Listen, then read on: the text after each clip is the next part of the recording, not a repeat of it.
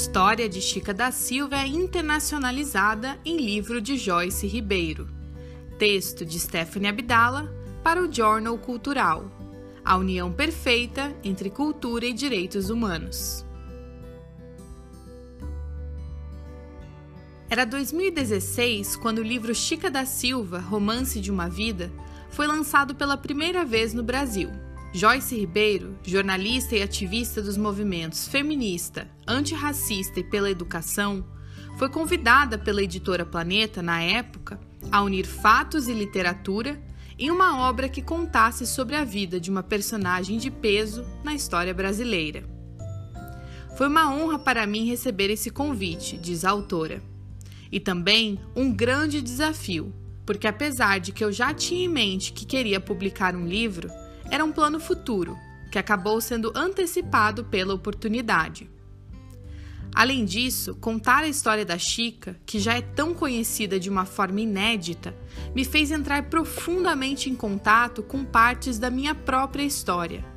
Porque, por incrível que pareça, existem muitas semelhanças entre o que ela viveu e muitas pessoas vivem hoje.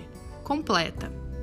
Antes de explorarmos essas semelhanças comentadas por Joyce, que são importantíssimas para essa narrativa, diga-se de passagem, precisamos resgatar, em sinopse, um pouquinho da personagem da qual falamos, para que ninguém perca o fio da meada.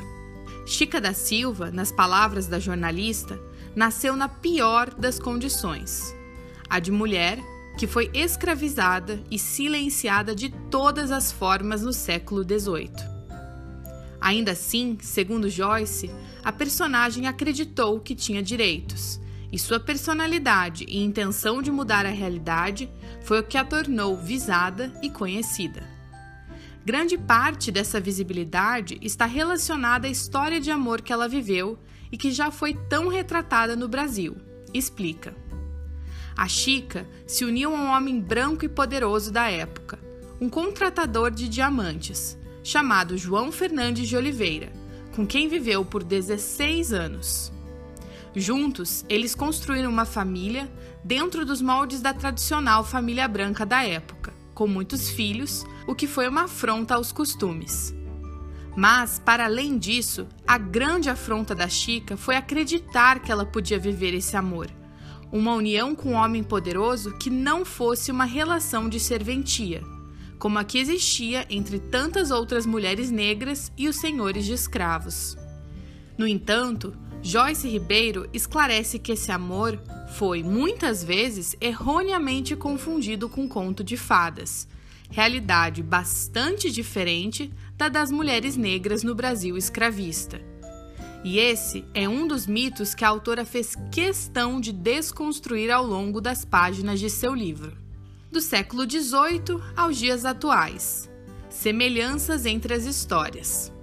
Três séculos de história não foram o suficiente para eliminar todos os preconceitos e dificuldades uma vez enfrentados por Chica da Silva.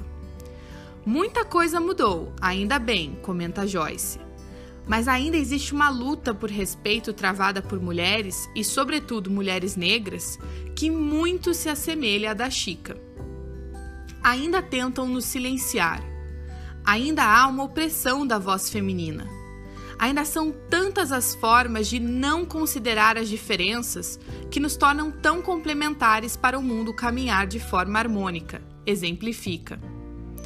Mas, apesar das infelizes coincidências entre tão diferentes épocas, Joyce ressalta o legado positivo que Chica deixou para tantas mulheres. Acredito que a Chica é um grande exemplo de mulher que buscou a plenitude. Não foi algo que chegou até ela por acaso. E essa busca entre erros e acertos, porque afinal somos todas humanas, é o que existe dentro das mulheres hoje. E isso é bem importante. Precisamos estar presentes em todos os espaços, negar o silenciamento. Finalmente, a autora relata sobre a consciência da sanção de classe e suas consequências, outro elemento de grande peso na história da personagem. Ao se casar com um homem poderoso, Chica se tornou uma senhora de escravos, e para usufruir de seus privilégios, outras pessoas foram oprimidas. é um contexto difícil de entender atualmente, mas que promove uma reflexão importante. Todos nós, em níveis diferentes, temos privilégios. Como os meus privilégios podem estar oprimindo os demais? Essa é a pergunta que devemos fazer, diz. Livro Intercontinental. O que já era sucesso desde 2016 tomou proporções internacionais em 2021. Relançado pela editora Geração em julho deste ano, o livro de Joyce Ribeiro viajou o Atlântico rumo a Portugal, onde a autora estreou a nova edição para um público bastante entusiasmado. A história da Chica da Silva já é bastante conhecida por lá, e as pessoas se mostraram muito interessadas em revisitar essa história de um ponto de vista diferente. Além disso, os três cenários nos quais o livro se passa Brasil, continente africano e Portugal são pontos de encontro entre todas as nossas histórias.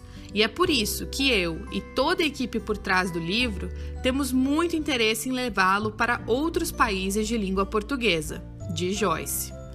A próxima parada, de acordo com ela, que será no continente africano, ainda não tem data mas tem como objetivo conectar a autora e sua obra com outros grandes escritores, além de disseminar a cultura literária brasileira que, apesar de fortíssima, não é muito acessada. Nós temos no Brasil uma cultura pulsante muito forte, mas que infelizmente não é tão reconhecida pelos próprios brasileiros. Levar esse conteúdo para fora, explica a jornalista, é muitas vezes o que impulsiona a valorização aqui dentro. Mas o caminho não precisa ser só esse. E a ideia de trocar com outros países é também para aprender como eles disseminam suas culturas internamente. Finaliza a autora. A nova versão do livro Chica da Silva, Romance de uma Vida, pode ser adquirida em todas as grandes plataformas de vendas de forma online e física. O Jornal Cultural é uma produção autoral do Jornal 48, site jornalístico especializado em direitos humanos.